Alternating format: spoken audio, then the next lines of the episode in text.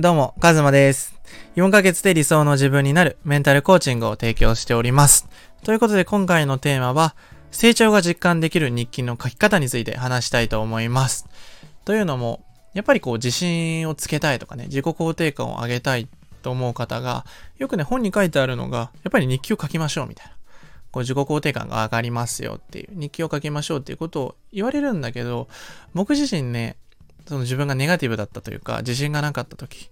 自分がもう劣等感の塊だった時に日記書いてても、やっぱり続かなかったんですよね。で、なんで続かなかったかというと、やっぱり成長が実感できない。その、日記書いて何が良くなったのかっていうのが分からなかったんですよ。で、ここ、それからメンタルコーチングいろいろ始めて、自分自身の成長するために日記を書き始めたら、めちゃめちゃ成長実感できたんですよ。で、日記書いてよかったなってすごく思ったんですけど、本などに書いてある日記の書き方ではなくて、僕自身のオリジナルの日記の書き方のおすすめをね、今日お話ししたいと思います。で、ポイントはね、2点です。2点。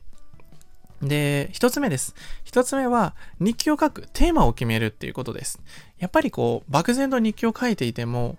なんで日記書いてるんだろうみたいなね、ことになってしまうと、やっぱりブレるんですよね、方向性が。一番最初こう日記を書こうって思って頑張ってても、やっぱりその実感できないとモチベーションも下がるし、やる気もなくなってくるんですよね。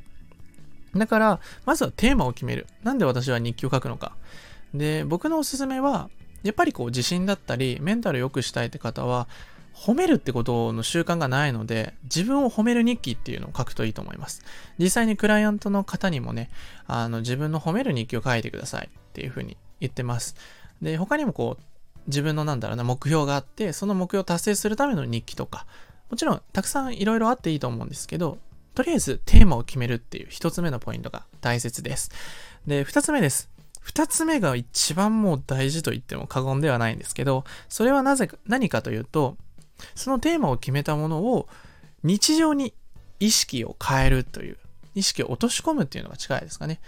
日常生活でそれを意識して生活するっていうことです。で、まあ例えば褒める日記を書いたとしても、ほとんどの方が、その例えば寝る前とかにこう日記を書く時だけ今日褒めることあったかなって振り返るんですよ。じゃなくて、こう朝起きた瞬間から夜褒める日記書くな。ってことは、今日の今から褒めることを自分の褒めることを増やしていこうみたいな意識に変えるんですよ。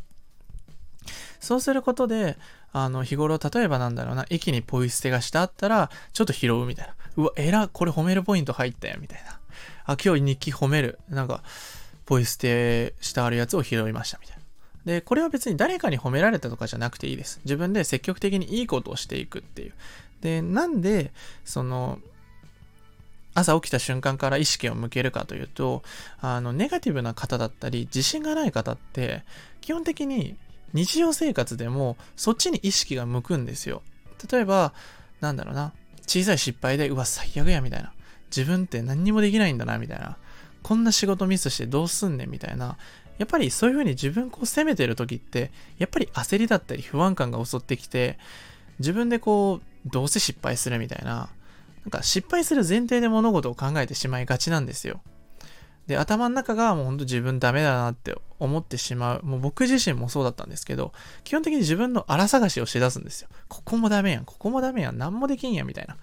で、その生活だと、やっぱり自分の心のエネルギーも溜まっていかないし、何かやろうって思わないんですよね。だけど、日頃から自分の褒めるポイントを探そうっていう風な意識に変えると、